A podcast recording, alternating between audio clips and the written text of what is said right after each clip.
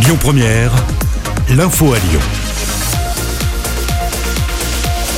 Avec Amaury Maigret. Bonjour Amaury. Bonjour Yannick et bonjour à tous. Évidemment à la une, le succès de Laurent Wauquiez aux élections régionales hier soir. Oui, le président sortant, les Républicains, est arrivé en tête du second tour hier avec 55% des voix. Il devance largement la liste L'Union de la gauche, emmenée par l'écologiste Fabienne Grébert.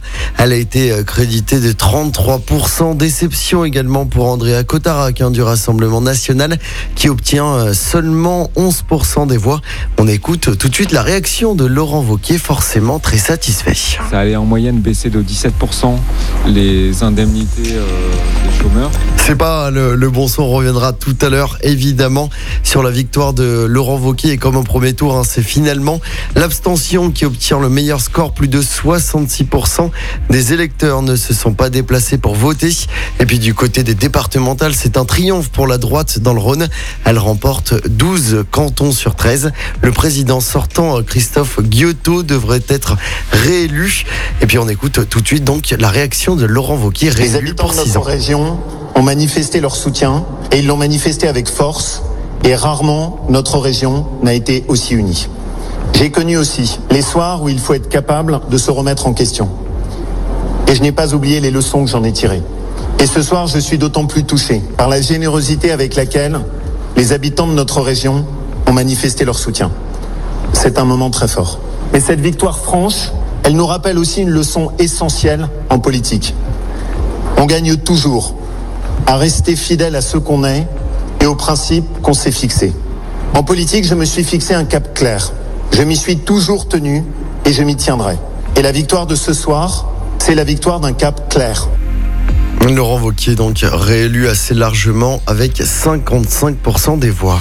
Après le bac, place au brevet des collèges pour les élèves de l'Académie de Lyon. Il s'agit du seul examen à ne pas connaître d'aménagement malgré le Covid-19 au programme aujourd'hui pour les élèves, le français puis les maths.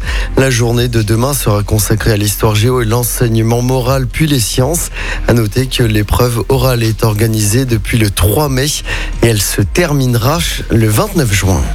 Le Rhône de nouveau en vigilance orange aux orages. La Loire, l'Allier et le Puy-de-Dôme sont également concernés par l'alerte. De la grêle est également attendue dans la journée. La vigilance devrait prendre fin dans la soirée selon Météo France. Du football, on va suivre évidemment les Bleus ce soir à l'Euro. Ils affrontent la Suisse en huitième de finale. Coup d'envoi de ce match à 21h. Didier Deschamps, le sélectionneur français, nous parle de cette équipe. C'est une très très bonne équipe. C'est pas pour rien qu'elle est classée 13e au classement FIFA. Évidemment, même s'ils ont eu un match difficile euh, euh, contre l'Italie, euh, ça reste une très bonne nation européenne. Donc de notre côté et de la part de mes joueurs, il n'y aura pas de, comment je pourrais dire, penser que tout, va être facile. C'est un match de huitième, ils sont là, ils voulaient être là comme nous, avec l'ambition d'être en quart de finale.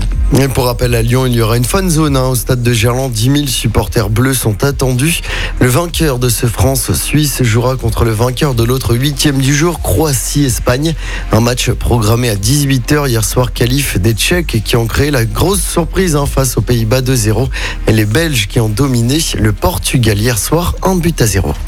L'info du jour qui fait du bien.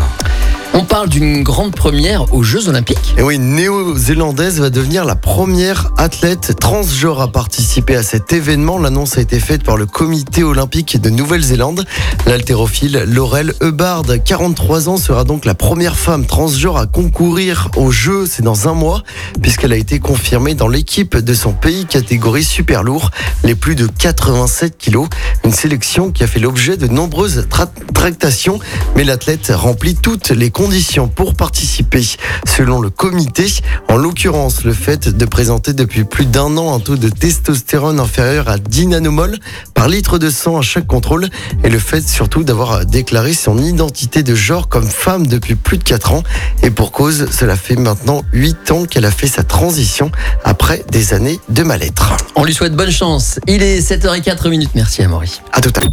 Écoutez votre radio Lyon Première en direct sur l'application Lyon Première, lyonpremière.fr et bien sûr à Lyon sur 90.2 FM et en DAB+. Lyon Première